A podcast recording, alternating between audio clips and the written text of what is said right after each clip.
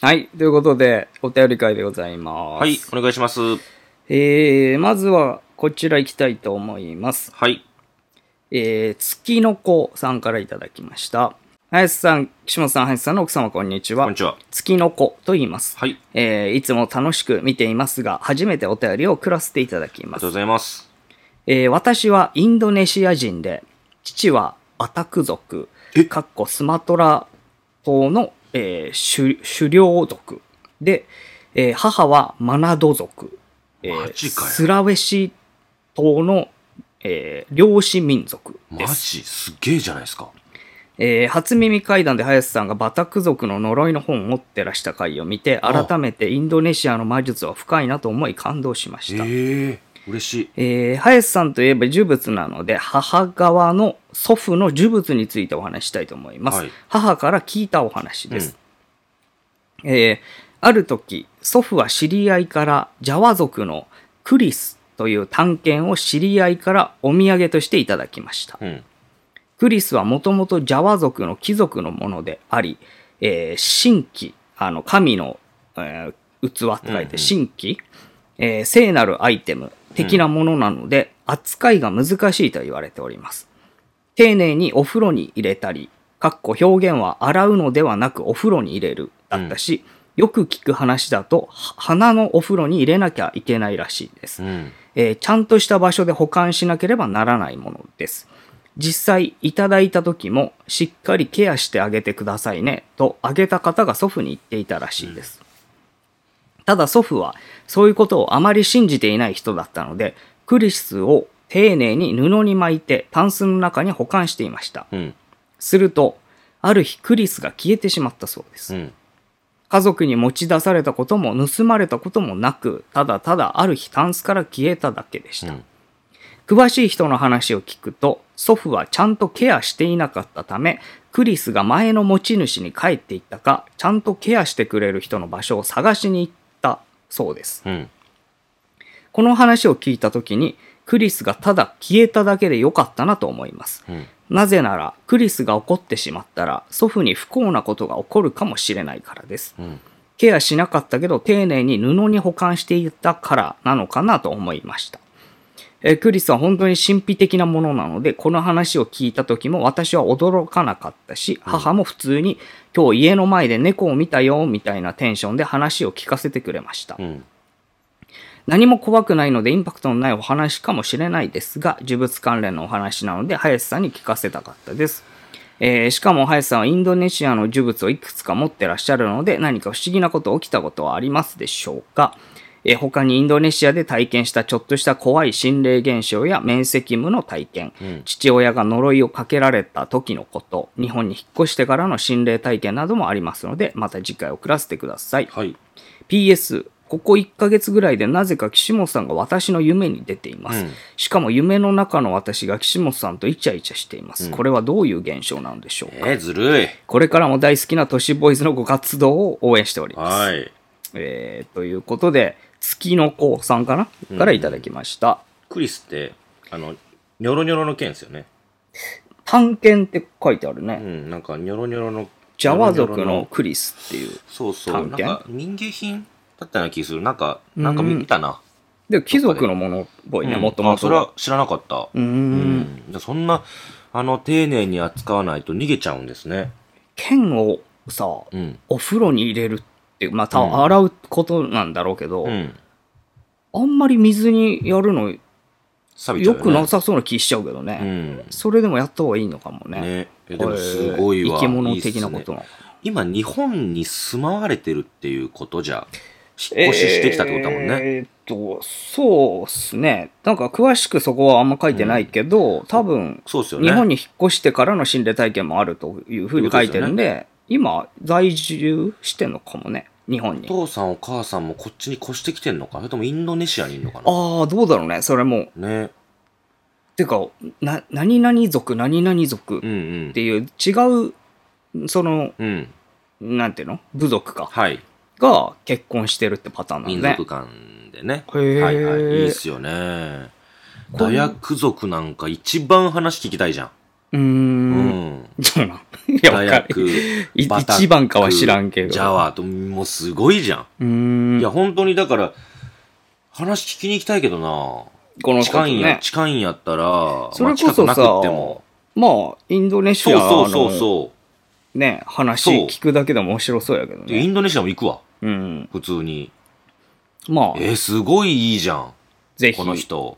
ね、こんな部族のサラブレッドみたいなそこうそう。となら、呪呪術系とかも詳しいかもしれんぜねひちょっ。とおお父さんお母さんも。返信くださいよ。返信中か。何も俺は送ってないからあれだけれども、ちょっと本当に行けるんだったら行くんで、うん。どこにでも。ぜひぜひちょっと連絡ください。そうですね追加で。あとあの、岸本が夢に出るっていうのをすごい言われるんで、うん。何か俺はやってるのかもしれないですね。あ、他の人にもってことよね。うん。なんかすげえ言われるんだよな、これ。うん出て。しかも大体やらしいことするっていう。いいじゃん。陰夢。うん。ねサキュバスみたいになってんのかな、俺。えインキュバスでしょインキュバスか。う。ん。サキュバス女性でしょ女の方うか。ん。うん。インキュバスね。うん。いいじゃね。えー、じゃあ、ん。ね。そういうことで。確かにさ、インキュバスの絵があるじゃん。うん。似てるよ。そん なことねえわ。似てるインよ。キュバスの絵っていっぱいあるだろうな。いやいや、あの、一番有名なやつよ。あの、白い服着た女性が寝転がっててさ、横にインキュバス座ってるやつ。黒い。俺、うん俺っぽい。ちょっと見るインキュバス。いや、それ、あるだろう、いっぱいだから。いやいやいやいやい一や、個それが一番有名なのよ。インキュバスの多分、絵って入れたら多分出てくるよ。うん。むちゃくちゃ有名やから、そのインキュバスの絵が。えーっとね、ね、それはじゃあ、俺が無意識にやってるってこといじやゃなそうくでしょて、えてかインキュバス自体ってことてかもう普通にあれだわ。あー、これこれこれこれ。俺が、俺が思思うやつ。これ。これ似てんじ ゃん。これ座ってるやつ。まあまあ、うん。これいい似じゃてん。ないとは言い切れねえ けど。あね、いいじゃん。イはいンキュバス。りがとうございます。はいえー、じゃあ次いきます。絵本作家の娘さんからいただきました。えーありがとうございます。えーこんにちは。お便り読んでいただけて嬉しいです。えー先日は中目黒の昇格寺のイベントに参加させていただきましうんあた。りがとうござえいまーす。いつ。も YouTube で見ているお二人を生で拝見できとても感動しました、うんさてえーん私たち家族が2つ前に住んでいた家が、いわゆる例の通り道だったようで、うんまさにお化け屋敷でしたえー母は特に霊感が強いため何回も突然倒れたりなど大変でしたうん。私が経験した話ですと3歳ぐらいの時の話です、えー体がとても病弱だったこともあり大変甘やかされていました、うんある日の夕方頃私は階段で転んで落ちてしまったのです、うん痛いというより驚いてすぐに母を呼びましたママ階段から落ちちゃったよ早く来てといつもなら私が泣くとすぐ母が駆けつけてきてくれるのですがその時2階から聞こえてきた返事はママちょっと今手が離せないからいけないの。ごめんね。普段ならすぐ来てくれるのに、とムカついた私は、うんそれでもしつこく呼び続けました。来るまで呼んでやる。としかし帰ってくる返事は一貫して、助けに行けない。ごめんね。母を立てた、腹を立てた私は泣き疲れたのもあり、うん。 1階に隣接されている両親のアトリエのスタッフに愚痴を言いに行きましたう。ん。階段で転んだのにママが呼んでも来てくれない。ひどい。と言ったら、えママはちょっと前から買い物に行っているよ。と言われました。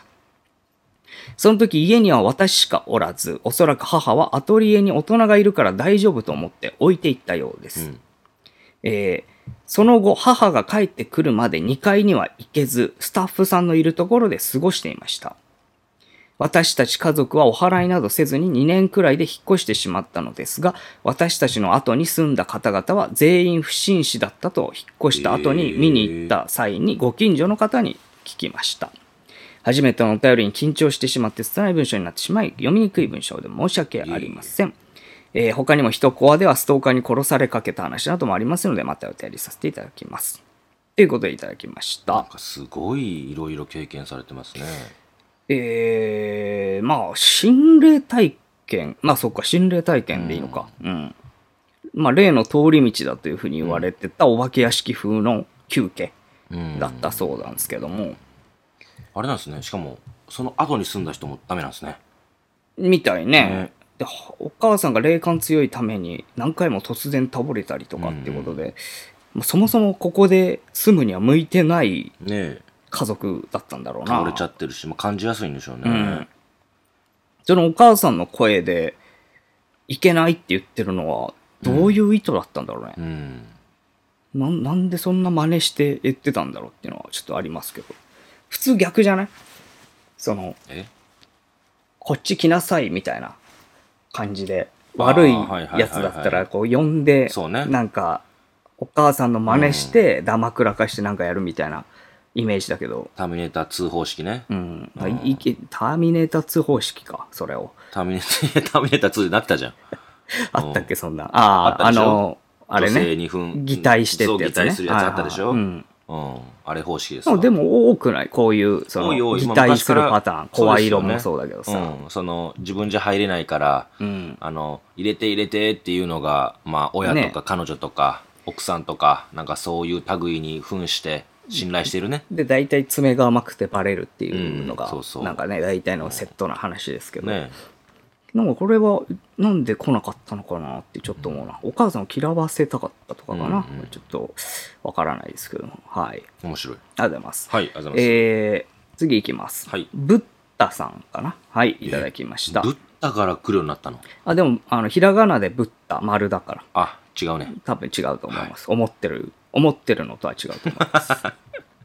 えー、はじめまして、いつも楽しく YouTube 見ておりあまりがとすうございま。す階段の募集を見たのでお便りさせていただきました、はいもう30年以上前の私が高校生だった頃の部活でのお話です、うん当時私は吹奏楽部におりパートはフルートを担当音楽とは無縁な生活をしておりましたがせっかく高校に進学したのだから何か新しいことにチャレンジしてみようかと思い同級生に誘われて入部しました、うん最初はうまく吹けず楽譜も読めず右往左往しながらたくさんの練習をしてなんとかついていきました、うんそして高校1年の終わり頃部室にあったある教本を見て練習をしておりました、うんそれは大きなのっぽの古時計のフレーズですうんそのフレーズが吹き終わった直後いきなり顧問の先生が慌てて部室に入ってきて私の前に立ち「君のおじいさんが亡くなった今すぐ帰りなさい」とのことでした、うん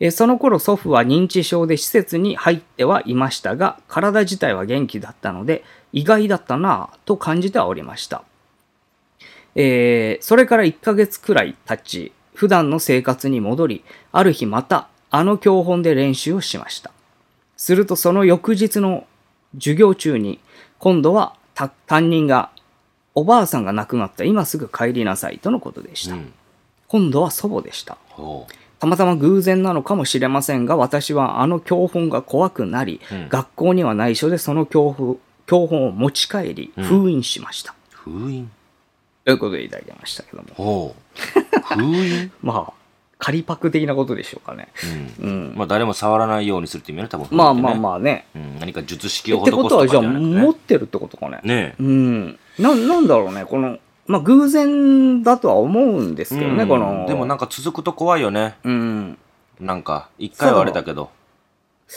ずっとやり続けてるならさうんわかるけどね毎日この教本見てやってんだったらまあまあそうねね、あるだろうそういなう日とが思い来るかもしれないけますけどどたまたま重なったかもしれないけどもまあ2回やって2回ともっていうのがうやっん。ぱりね。 2度あることは3度あるっていうし3度目がないように封印ですもんねまあまあ、そういうことなんだろう3度目がいないように家にあるんだったらもらってもいいけど もね全然いただいでてもいいんでこすけれど、ね、は、なんだっけいや、吹いたらダメなのかね。うんだから、まあ言ったらそうよね。見るだけこじゃれ別にを見、てふ吹いたらうん、よくない良くない。なんかああったな、そういう。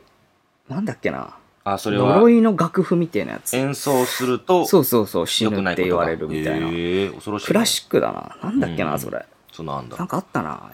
地獄のなんちゃらみたいな。でもそのままじゃんうん。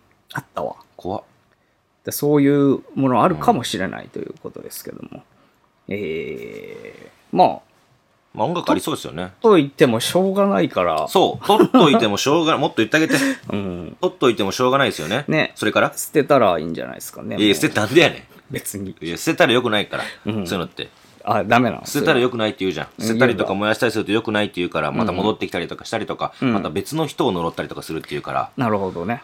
全然いただいてもいいんですけどね。ね。うん。まあ、ブックオフとかに近くあるようなら、ブックオフ無だと料で引き取ってもらえるんで。ブックオフだと、例えばだけれども、それすごいいいなと思って買った人が、すごい不幸になっちゃうっていうケースもあるからね。うんなるほどなるほどそうじゃなくて、全然、いただいてもいいですけどね。うん、こちらとしてはね。全然ね、どこでも行きますし。うん。ね。うん。まあ、気持ち次第で。いただいてもえー気持ちえーぜひ。そうですね。お願いいたしますぜひぜひご連絡ください。えーこれは、珍しいやつだな。はい。うんえーシオンさん、林さん、林さんの奥様、こんにちは。こんにちはえーオカルトネーム、猫、ね、猫待ったと申します。猫まったさん、ありがとうございまえーもうすぐ岸本さんのお誕生日かと思いますが、お二人は誕生日クライシスという言葉をご存知でしょうかす。何それ誕生日クライシス知らないとは、端的に言うと、うん誕生日の前後にな何らかの体調不良や不運なトラブルに見舞われてしまうことだそうです。あーえー私も岸本さんと同じ9月生まれなのですが、うこんこ3年連続毎年誕生日に体調を崩しています。へえ。えー2年前の誕生日は家族全員で発熱しコロナを疑い発熱外来に行くも全員陰性うん。 1年前の誕生日は自分1人だけコロナに感染ありゃ1人自宅内隔離生活あらそして今年の誕生日は1週間ほどひどいめまいと耳の閉塞感に、えー悩まされましたうん。日頃は割と健康な方で体調を崩すこともあまりないため、誕生日に限って体調を崩すのって、遠足の日に熱を出す子供みたいだな、と自分のことを評価してみたのですが、うん気になってググってみたところ、この誕生日クライシスがヒットしました。うーん。体内時計のズレを修正するためだやスピリチュアル的に宇宙のメッセージがうんちゃらなど、誕生日クライシスの理由にも様々な解釈があるようですが少なくとも私のように誕生日前後に体調を崩すタイプの方は一定数いるということは事実なようです、はい。お二人は誕生日前後に心身の体調不良や不運なトラブルなどにえ見舞われたことありますでしょうか、また哀れるタイプでしょうかもし哀れるタイプなのであればお誕生日の近い岸本さんお気をつけくださいあーそれではまたということでいただきました、はえー初耳ですね誕生日くらいシステムね初めて聞きましたし、そういうこともないよ。誕生日の前後にうん。何体壊したりとかか何のかしら不体運が調トラブル不運に見ない舞ねわれるてか、そもそ誕もさ、生日の前後この年になったらさ、うん誕生日はもう覚えてないよね。まあ、あんまり気にしないよね。スーッと駆け抜けていく中の、うん普通の人変わんないよね、もまあ、平日に近いよね。う。どんどんどんどん。う別になたもだ、っていう感じ。この方の例で言うと、うん俺、あれかなと思ったけどね、やっぱりその、遠足が楽しみでうん熱出す子供っていう言い方されてるけど、はいはい。あの、なんかね、自律神経が、うん。その来るのを近づくにつれて緊張したりとかさ、興奮したりすると、体調崩すっていう病気があるんだよね。誕生日にさ、んまだそんだけ思うことできるってピュアっすよね。いやだからしだからさ毎年サプライズされるとかないうんじだゃかない、ら周りに恵まれてるよね。まあまあまあすごいね。確かにその誕生日来るたびに、んなんか脅かそうとかさ、ん喜ばせてあげようって周りに思われてるって、すごく幸せなことやと思うから、でもさあいいね。やっぱりそれって本人しか分かんないことじゃんまあね。どれくらい期待してるかとかさうん。そのどれくらいそれをななんか楽しみにしてたかとか、だからほらあの学校にもいたけどさうん。お前には関係ねえんじゃねえかっていうやつほどさ、うんバレンタインデー前にそわそわしたりとか さ当日になんかはいはいはいはいやたらとかかっ学てき校たりとのかねね居残りしたりとかさ、いやもうもう今の時点でなきゃないと思うけどな、みたいな、当日かっこつけてもチョコはないからね、そうこに。ん、っていうようなことと一緒だと思うんです1よヶ月前からやんないとあんなことは。そうそう、うん根回しとかないとさそうそう。そんなのうん。で俺もうこれなんですよ結構イベントとかそう俺インベントがもうダメでト。うん。イベントが近づいたら前後必ずと言って体調を壊してたんですよ。今だいぶ弱くなったけど、昔は本当ひどかったでよもね。それはね、多分あれがすごい効いたんだと思う。あ何の、あれ返答戦取っちゃったやつ。あ返ーはい答はいはい。だから原因になる元がなくなったのか。から大丈夫な感じになっただけ確かにで、熱出たし、喉壊したしね、前はね。マジで100発100中レベルだったんですよ、そうそう当時。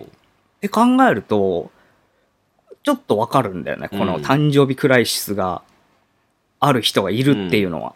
そうね。うん。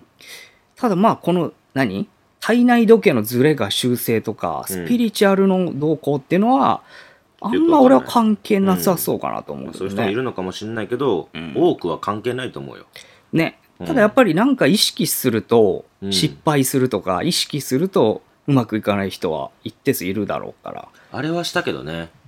バレンタインデーで、あの、逆うん。あの、俺はこれをやったから、チョコがもらえないんだよっていう根回しをしました。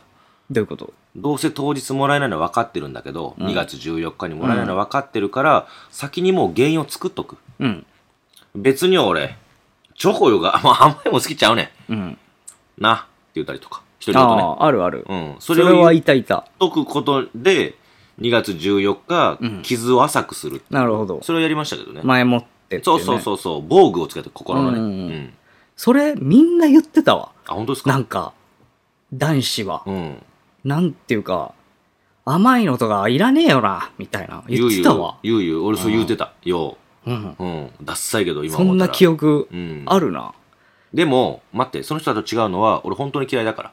あと、いや、っていうかさ、お前複雑だよね。どういうことバレンタインデーもらったとして、ホワイトデーで返すときにそうですよ誕生日なわけでしょ。うん。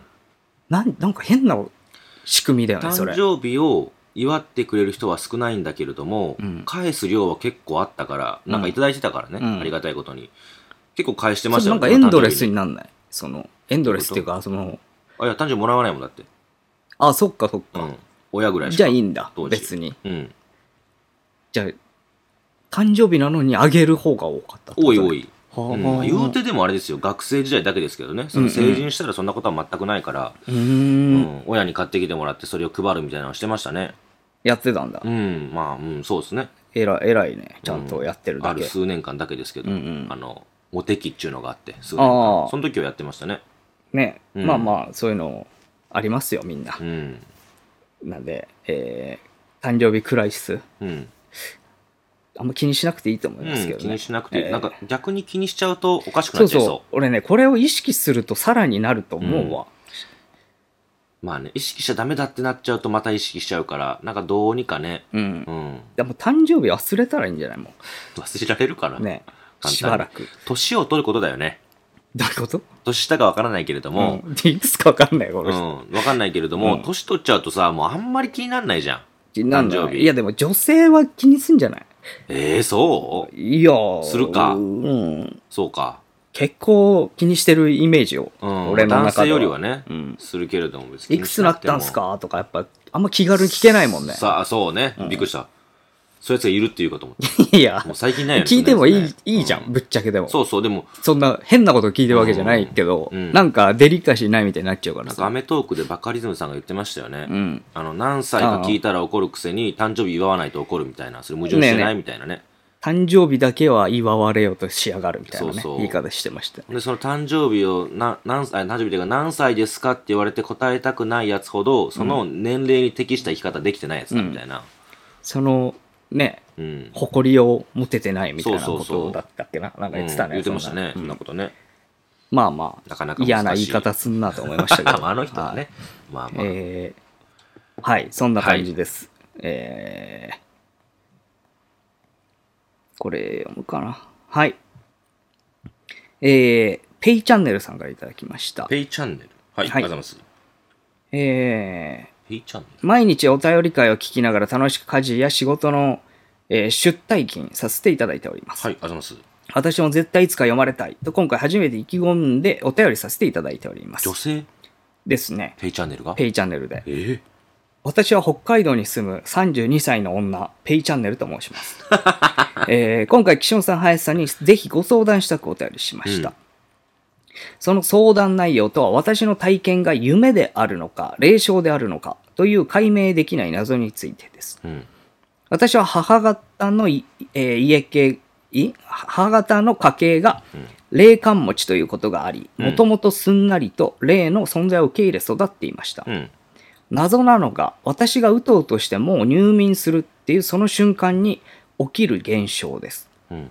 ある時は耳元で「死んでよ」と囁く声が聞こえて飛び起き、ある時は目の前に目がさ3段、全部で目が6個、だから1、お2、3ってこう重なってんのかなはいはい。の男性が全部の目で殺意をむき出しに睨んできて飛び起きました。バケモンやん。毎回目を開けるとそこには何もなくいくついくいつもの部屋が広がっています、はい。一番すごかったのは現在住んでいる新居へ引っ越してきてすぐ、えー入眠時に真っ黒い女性が階段から寝室へと上がってくるイメージが見えてきて怖い怖いとその時は目も開けれ開けられずにいましたうん。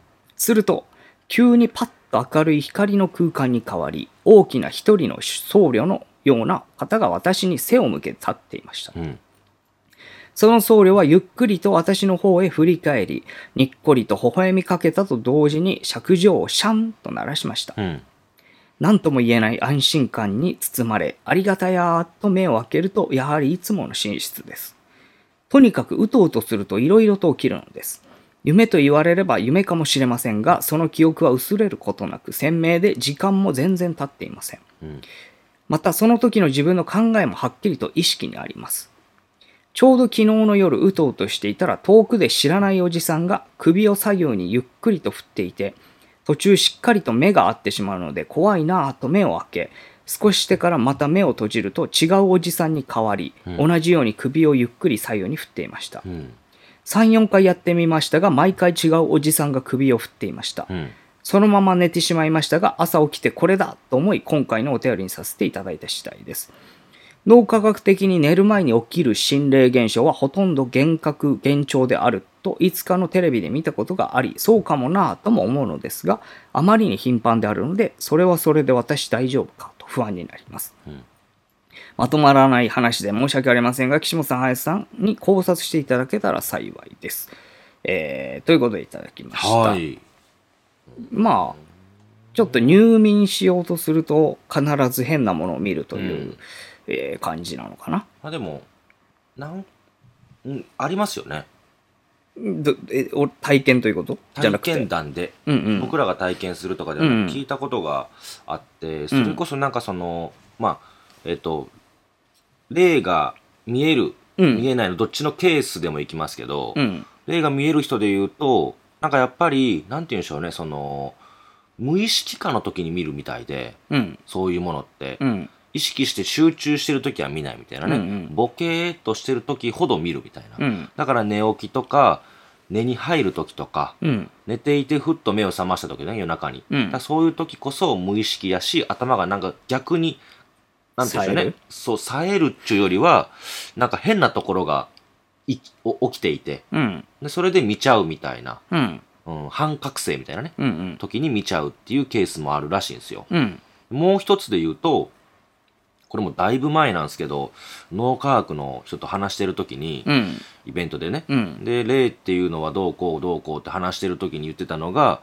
やっぱりその寝る時うん寝起きとかうんボケーっとしてる時っていうのは、頭が混乱してるから、うん何か近いものを見ると幻覚でそういう風に見しちゃうみたいなねうんうん目ん玉が、はいはいはうん、だから実際にその人からしたら人間にしか見えないんだけれども、いうんそれは全然人間でも何でもないし、近いフォルムの何かを見間違えてるだけ。うんもしくは何にもそこにないんだけれども、前に見た記憶っていうのが、その自分の視覚の中に出てきちゃうみたいなね。うん幻覚それこそ。その頭が見してる、うんうん、バグみたいなもの。原子ねそうそう。っていうののパターンがあるって言ってましたよ。うん、うん、うん。まあ俺もなんかおおむねそのふたどっちもあるかなと思ったこうんうのん霊障か夢かっていうのをこううん解明できないって言ってたけど、うん。どっちもありそうかなってそ思うなうんんだでけすどよねね。だから、それってもう、どうも調べることできないからさ。うーんこのまあ体ね験者さんが今のところこうって思う気持ちでいい気がしちゃうんんですよね。まあで僕らもが結ど構うこう怖い内容が多いからそうねまあ見ない方が良さそうではあるけどね、まあそりゃそうようん、うん、だから睡眠の質を向上させればいいんじゃないかなあそうねそう寝る時間変えるとかとか、うんあの朝ちゃんと日の光浴びるとかうさ、んうん、いいですねしたらなんか睡眠の質で変わる気がすんだよな。お香をちょっと炊いて見て寝るとか、うん。うん、なんか変えてみるとね一つでもいいからまあ、これを見たいならまたちょっと話変わってくるけどね。まあね、うんどうしても見たかった面白いかららねっていうんだったらあれだけどまあまあ見たくないでしょ基本ねね、うん怖いと思ってんだったら、それが良さそうかな。そうそうで、まあ、霊障系っていうことであれば、もう、お祓い行くとかしかないと思うけどね。まあ、ちょっと模様替えしたら気持ちも変わってなんか見なくなるっていうパターンもあったりするからう、ん。うんだからまあそっちを疑ってみて、うん変えても何も変わらんとずっと見続けるんだったら一回お祓い行ってもいいかもなっていう感じですよねあれがいいんじゃない何定点で撮る。動画。画動画撮ってみたら、ああ、うん、でそしたらもなんか映るかもよ。 絶対いつか飽きるからいや飽きるってね。いやだからその毎日見てなったらいいんだけどうん。絶対どっかで飽きるからなんか2日目3日目とかでなんかそのさ、うんこう完全にこれは見えてるっていう状態で、うんいういる自分も撮れてるわけじゃん。うんどういう感じになってるのか客観的に見れるし、まあまあね現象が本当に起こってるのかも見れるし、ちょっとやってみたらって思うけどね。よくさいいの撮れたらくれればいいそのし。定点カメラで撮ってとかさ、うん。撮りゃよかったじゃんって言うけどさ、うん。かなり難しいですよねあ、そいやだって映ってるかどうかう。うん。っていうのを確認するために毎回だってあれでしょその毎日どうなるか分かんないから置いとくわけじゃんうん。でそれを毎回データ消してすごい時間だから膨大なデータが、まあ24時間いつ起きるか分かんないからねやった24時間はないか。まあそうそう6時間ぐらいか。寝てる時だけですもんね、うんそれをデータをチップ入れ替えてまあまあ、チェック してまあチップ入れ替えなくてもいいけどさ。消してうん。むちゃくちゃ面倒ですよあれまあまあ、やってみると僕もやってみあたことあるん iPhone ですとよかでいいんじゃないのめちゃくちゃデータ取るから。あ、そう。熱く熱くなんのよ。まあなるよね。めちゃくちゃだからあれ。えもう超めんどいよ。だから、あの、ペット用のやつあるじゃん。うん。ペットやるんやとしたたら、ペット用のやつがおすすめ。あうあ、ん。確かに。あれだと動いてる時だけ撮るから。うんうん。だから、ペット用のやつすごいおすすめなんで、もしよかったら、定点ってかなり難しいからね。うん結。構、そうっすか。まあまあまあ。俺はそれ、ちょっと、やるとわか期る待けど、できるなと思うけど。やるとしたらペット用のやつおすすめですね。動く動いたら、その時だけ撮るみたいなやつやから。うんまあ、じゃあ、そんな感じで、ちょっとやってみてください。ははいい。という感じで、以上でございます。えー我々ですね、X やっております。都市ボーイズで検索すると出てきますので、そちらで最新情報を見えてください。はいえーブログもございます。過去の都市ミナのアーカイブ、こちらに全部あります。えーぜひ聞いてみてくださいはいえーさらに、都市ボーイズメールございます。都市ボーイズ02アットマーク Gmail.com、toshiboys02 アットマーク Gmail.com、えーご意見、ご要望、お便り、えーお願いいたします。はいえーお仕事依頼は、ほ問い合わせあほ、ホームページの問い合わせフォームからお願いします。えー以上でございます。今回の話で生まれたロマンの原石、磨くのはあなたの好奇心です。イルミナ、イルミナ、イルミナ、ありがとうございました。私と。